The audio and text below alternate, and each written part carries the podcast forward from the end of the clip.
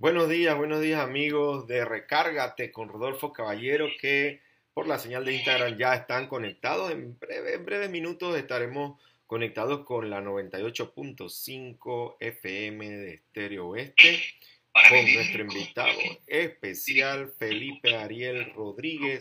Hoy hablando sobre el centro de competitividad de la región occidental y la importancia que tiene eh, que todos nos sumemos a este movimiento pro desarrollo de la provincia de Panamá Oeste. Así que en breves minutos ya estamos entrando en la señal de radio de la 98.5. Nos da mucha alegría estar con Felipe Ariel Rodríguez, quien es un gran empresario y además... Adelante, Muy bien. Muy buenos días, amigos oyentes de la 98.5 FM Estéreo Este. Estoy muy feliz de estar aquí esta mañana con un invitado muy querido, un amigo, un hermano, un hombre que ha sido muy generoso, no solo conmigo, pues hace unos años hizo el prólogo de mi libro eh, Por los senderos del capital humano, sino también ha sido generoso con todos los movimientos y gremios con los que ha trabajado y hoy día eh, preside el centro de competitividad de la región occidental. Y esto es fundamental porque en, en mi alma nace en este momento de pandemia la urgencia de contribuir y aportar con lo poco que tengo. Lo que más tengo eh, es vida, conocimiento y siento el deseo de que nuestra provincia, Panamá Oeste, ¿sí? a pesar de que soy chiricano y nací en mi tierra, y eh, siento que como vivo en esta provincia, nuestra provincia de Panamá Oeste necesita también tener desarrollo económico, desarrollo social y sostenibilidad, porque hay muchos muchos riesgos en este momento con el futuro de nuestro país y de nuestras regiones. Y en ese sentido, eh, el Centro de Competitividad y nuestro amigo Felipe Ariel Rodríguez ha tomado una iniciativa con el grupo de empresarios y gente de todo el país. Y la única provincia que falta por tener su centro de competitividad es la provincia de Panamá Oeste. Y yo me callo porque le voy a dar la palabra ahora mismo a Felipe Ariel Rodríguez para que nos diga Felipe, ¿por qué nació esa iniciativa y por qué en este momento es tan importante que en Panamá Oeste tomemos la bandera del centro de competitividad y arranquemos este movimiento en pro del desarrollo de la provincia? Antes que nada, Rodolfo, eh, un verdadero placer estar en este programa y compartir unas experiencias para lo cual no me preparé porque son vivencias y cuando uno vive las cosas no las puede hablar. Así que eh, eh, vamos a compartir sobre un movimiento, sobre una iniciativa que tiene que ver muchísimo con lo que tú acabas de plantear. Debemos aportar. Dicen los rotarios, yo soy rotario, Dar de sí antes de pensar en sí. Es como un principio, mira, que cuando tú te comprometes a mejorar tu entorno, a ayudar, a servir, uno sirve para, para muchas cosas, pero a veces no para lo que debiera servir más importante, el entorno donde tú vives, eh, no solamente tu comunidad inmediata, tu corregimiento, tu distrito, tu provincia y tu país si arrancamos desde adentro, desde las células más pequeñas, hay más posibilidad de poder influir. A veces queremos resolver los grandes problemas del mundo desde afuera, no poder, eso nadie lo va a hacer. Bueno, esta es una experiencia que realmente nace desde los años 90, cuando la APD de Chiriquí, luego de la invasión norteamericana y siguiendo un lineamiento planteado por un economista que fue el director del Centro de Estudios Económicos de APE, Rubén Lashman, que en paz descanse, que eh, nos vio a varios ejecutivos de empresas con ganas de ayudar al país luego de un desastre de esa magnitud en lo político, en lo económico, en lo social, en lo moral. El país estuvo muy golpeado después de esa década de los 80 y después de la invasión norteamericana y dijimos, vamos a ayudar. Entonces él nos dijo, bueno, ustedes quieren ayudar, ustedes tienen que desarrollar capacidades para poder ayudar. Y eh, si quieren meterse a ayudar a formular políticas públicas, tienen que conocer algo de economía. Y algunos nos preparamos y el capítulo de Chiriquí fue el que tomó la bandera. Eso nació en Panamá, pero realmente los que tomaron la bandera de ayudar formulando planes de desarrollo territoriales fue a PD Chiriquí lanzando, luego de haber financiado con recaudaciones 100% del sector privado, el Plan Maestro para el Desarrollo del Potencial Económico de Chiriquí 1994. Lo entregamos al gobierno de turno, nos felicitamos y dijimos, hemos cumplido. ¿Sabes qué? Nos equivocamos, no pasó nada. En el año 2005 tomamos de nuevo la bandera y dijimos, vamos a hacer una segunda eh, eh, propuesta de desarrollo de Chiriquí y lanzamos el plan estratégico para el desarrollo económico de Chiriquí, lo entregamos al, al gobierno, hicimos más bulla y dijimos, ahora sí, ¿sabe qué pasó? Nada. Oh my God. Nada. unos estudios profundos, costosos, planes de desarrollo que el mismo gobierno había dejado de hacer cuando eliminaron la función de planificación, el Ministerio de Planificación y Política, Económica. Económica, el MIPE. Exacto. y se llamó después Ministerio de Economía y Finanzas. Eh, casi que dejaron la función de planificar y nosotros estábamos planificando. Y se reían de nosotros los políticos, que hacen ustedes eh, formulando planes de desarrollo? Eso nos toca a nosotros los políticos. Bueno, nosotros no hicimos caso y seguimos haciendo el esfuerzo. Y en el año 2014 yo me mudo para Chiriquí en el 2012 nuevamente y quedé con Camilo Brenes impulsando de nuevo la P de acá. Y me dice Camilo, oye Felipe, retomemos el plan de desarrollo de Chiriquí. Lo retomamos y cuando estábamos haciendo ese tercer esfuerzo, dice que la tercera va la vencida, pasó una cosa que tiene que ver con, con un una característica de liderazgo, la perseverancia. Nosotros en el tercer esfuerzo recogimos dinero, vamos de nuevo a hacer otro plan. Llega una señora invitada por Carlos Troch a Chiriquí, invitada, acababa de ser nombrada directora del Banco para el Desarrollo de América Latina, CAF, anteriormente Corporación Antina de Fomento, y dice que el banco quería ayudar al territorio. Espérese un momentito, señora, nosotros tenemos aquí un plan de desarrollo y lo estamos actualizando. ¿Cómo? Trajo su equipo de políticas públicas, evaluaron lo que nosotros estamos haciendo y dice, pero esto es increíble. Muy bien. ¿En qué le podemos ayudar? Bueno, nos hemos equivocado en el sentido de solo entregar el plan, pero no tenemos la capacidad de darle seguimiento al plan. Allí nace el centro de competitividad de la región occidental. Un modelo de empoderamiento de organizaciones locales formado acá en Chiriquí por la Cámara de Comercio de Chiriquí, por la APD y por una fundación que le llamamos Pro Chiriquí, de empresarios icónicos chiricanos que creen que deben apoyar a su, a su territorio y que por medio de la Fundación Pro Chiriquí han puesto los recursos para que funcione el centro de competitividad. Y estas tres organizaciones forman este ente técnico que no cambia tanto como cambian las directivas de nuestros gremios. Nuestros gremios todos los años cambian de presidente, todos los años cambian de directiva. Y eso le da una inestabilidad y entonces se vuelven gremios más reactivos que proactivos. Pero no tenemos gentes técnicos de seguimiento a planes, programas, proyectos que en el mediano y largo plazo, sobre todo, apunten al desarrollo de, de ciertos territorios porque nosotros nos quedamos en las provincias totalmente atrasados con respecto al crecimiento y desarrollo económico de la región interoceánica. El 86%, 88% ya calculó el BID del Producto Interno Bruto se produce en la región, en la franja interoceánica Panamá-Colón. No incluye a Panamá Oeste, no incluye al resto de la provincia de Colón. El 12% del PIB se produce en el resto del territorio. ¿Y qué ha producido esto? Emigración.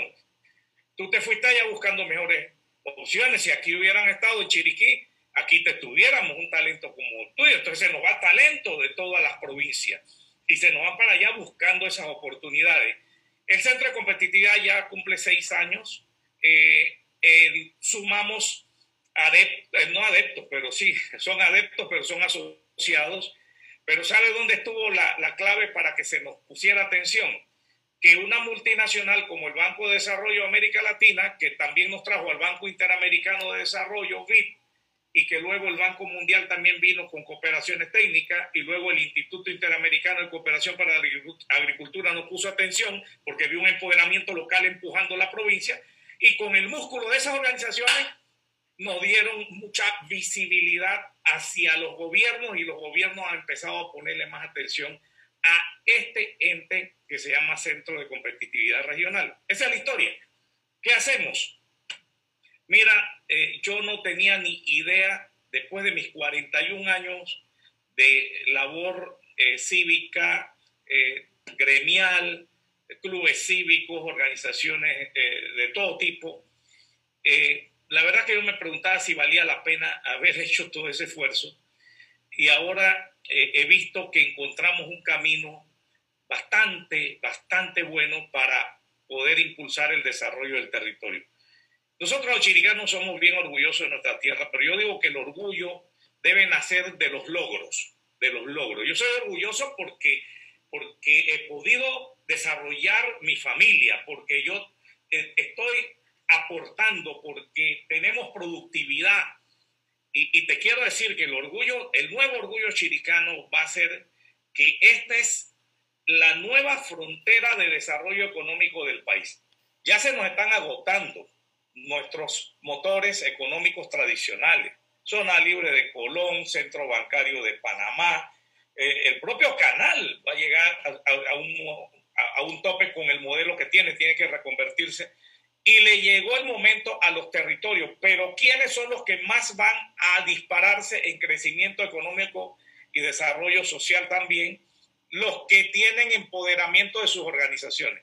¿Por qué en Panamá Oeste no hay una pujanza de organizaciones? Quizás por la cercanía que tienen con la capital, que les absorbe bastante, no lo sé. La verdad que no lo sé. Pero es hora de que sí haya mayor empoderamiento de las provincias y el modelo este del Centro de Competitividad de la región occidental, que no solo incluye a Chiriquí, sino a Bocas del Toro y a la comarca Nove Buglé, ha sido replicado en la región central, que incluye a Veraguas, a Suero y a Coclé, y en la región oriental, que incluye a Colón y a Darién y a las comarcas. Y donde no planificamos, porque esto recibió ayuda de la CENACIT para hacer la planificación que te las envié, que ahora le hemos llamado Visiones Regionales 2050, viendo hacia largo plazo, que son la guía para el desarrollo de planes, programas y proyectos de los territorios. Cuando quieras te hablo ahora de los logros y de los planes y programas concretos. Pero esta es la historia, Rodolfo. Oye, en eso te voy a comentar algo que me, me dijo un empresario local de aquí de Panamá Oeste. Me dice, ¿Y para qué voy a planificar para el 2050 si yo no voy a estar vivo? ¿Qué tú eh, piensas de eso? Bueno, yo no voy a estar ni por aquí, dice. Entonces, ¿para qué voy a estar pensando en eso? ¿no?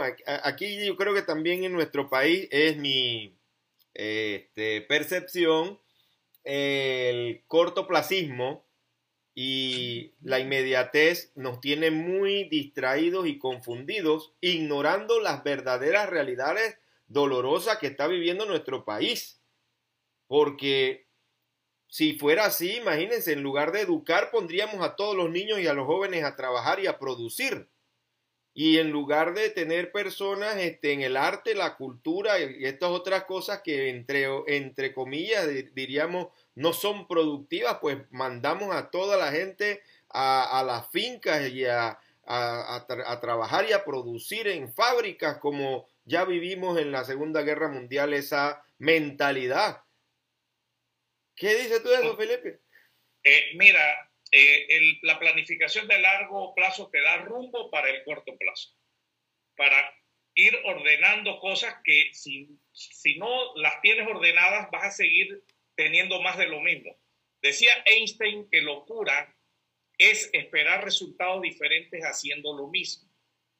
¿Qué te va a ayudar a cambiar la forma como ves el mundo y a lo que haces para obtener resultados diferentes que deben ser mejores, obviamente un norte estratégico de largo plazo. Quiero apuntar hacia allá y empiezo a cambiar mi comportamiento, mis estrategias, y eso empieza a dar resultados diferentes.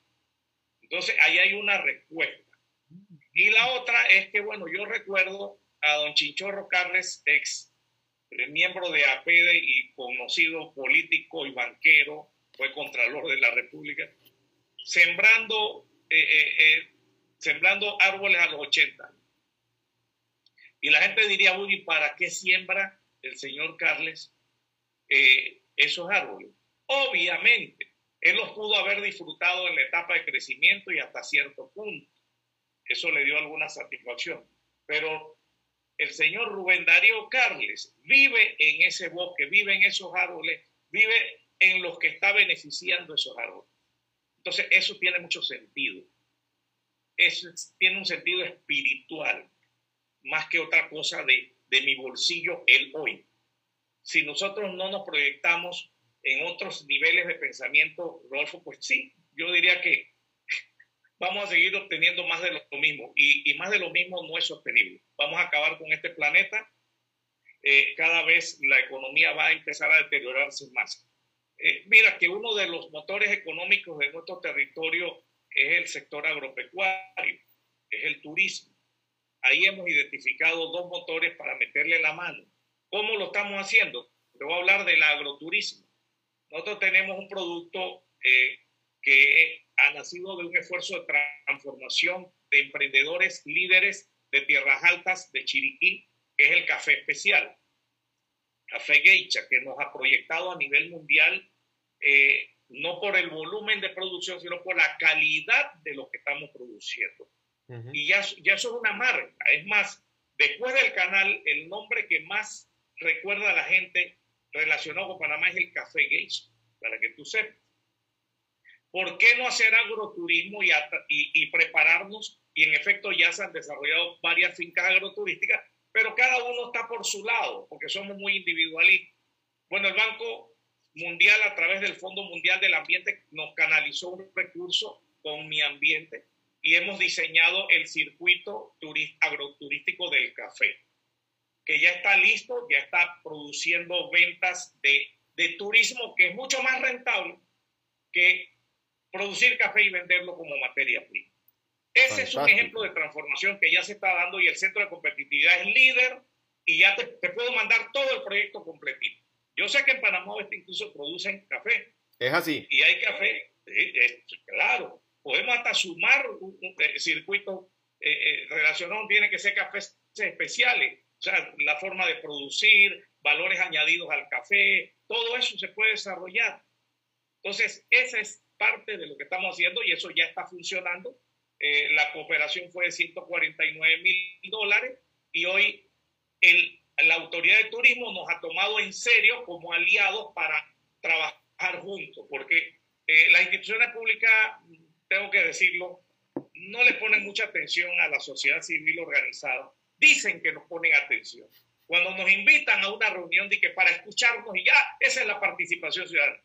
Esa es la participación ciudadana más pobre que hay.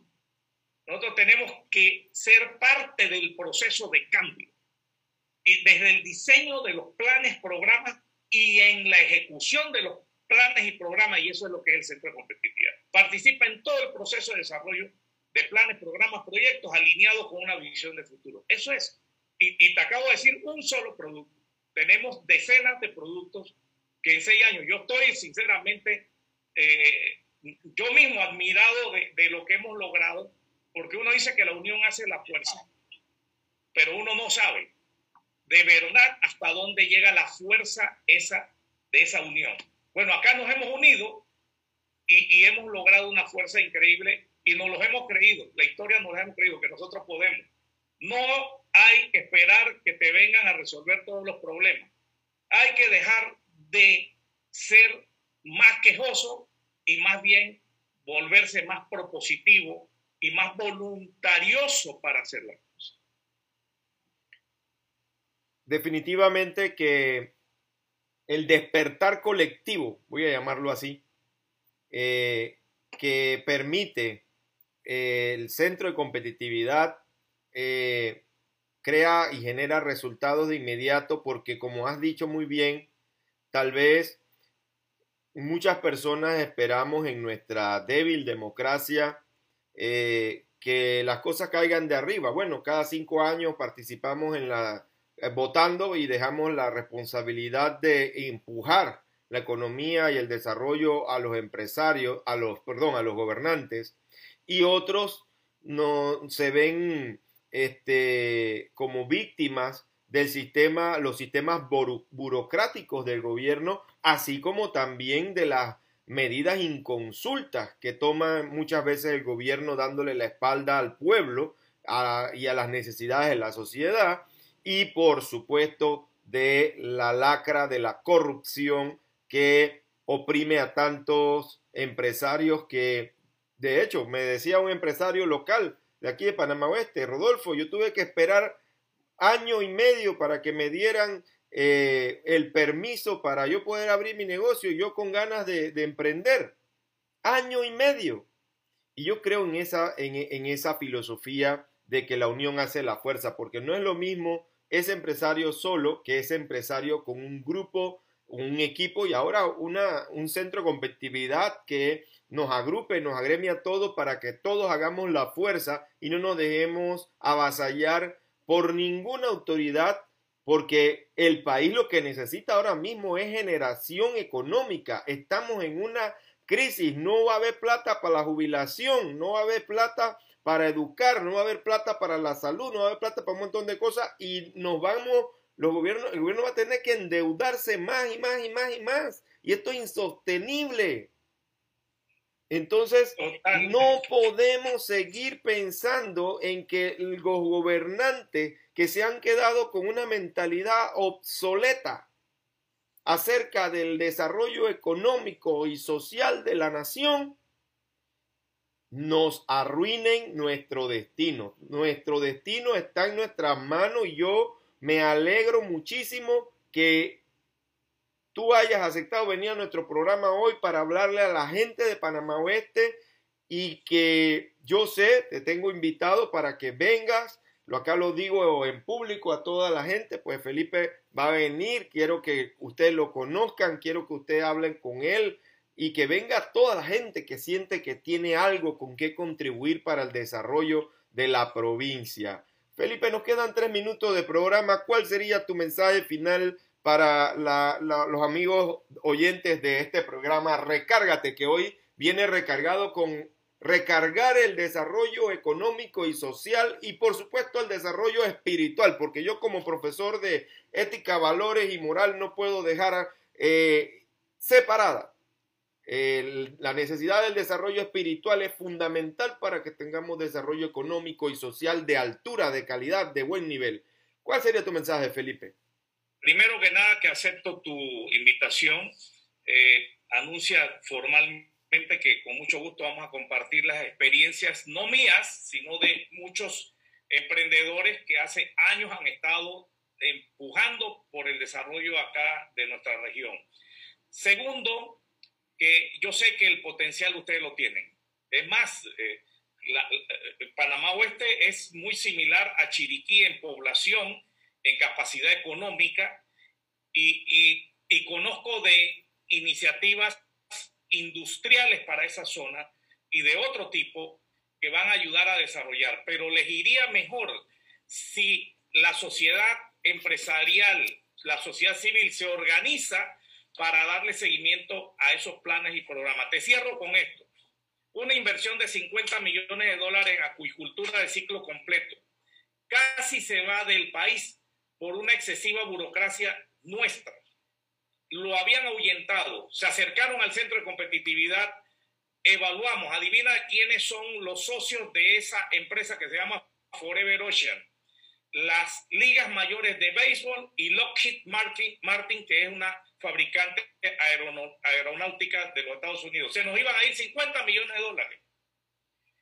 Porque no había la facilidad de que se invirtiera. Seconro los rescató, los acompañó sin un centavo, no tuvieron que pagar un solo centavo, que eso es lo que nuestro sistema tranca las cosas. La corrupción, la ineficiencia, la inoperancia, la falta de liderazgo para impulsar este tipo de proyectos. Hoy usted puede ir que ya van 15 millones de dólares de los, de los 50 millones invertidos en el Golfo de Chiriquí, en Barú, generándose 200 empleos por iniciativa de un sector empresarial serio que quiere buenas inversiones. Ahí te tengo solo un ejemplo y te puedo comentar mucho más.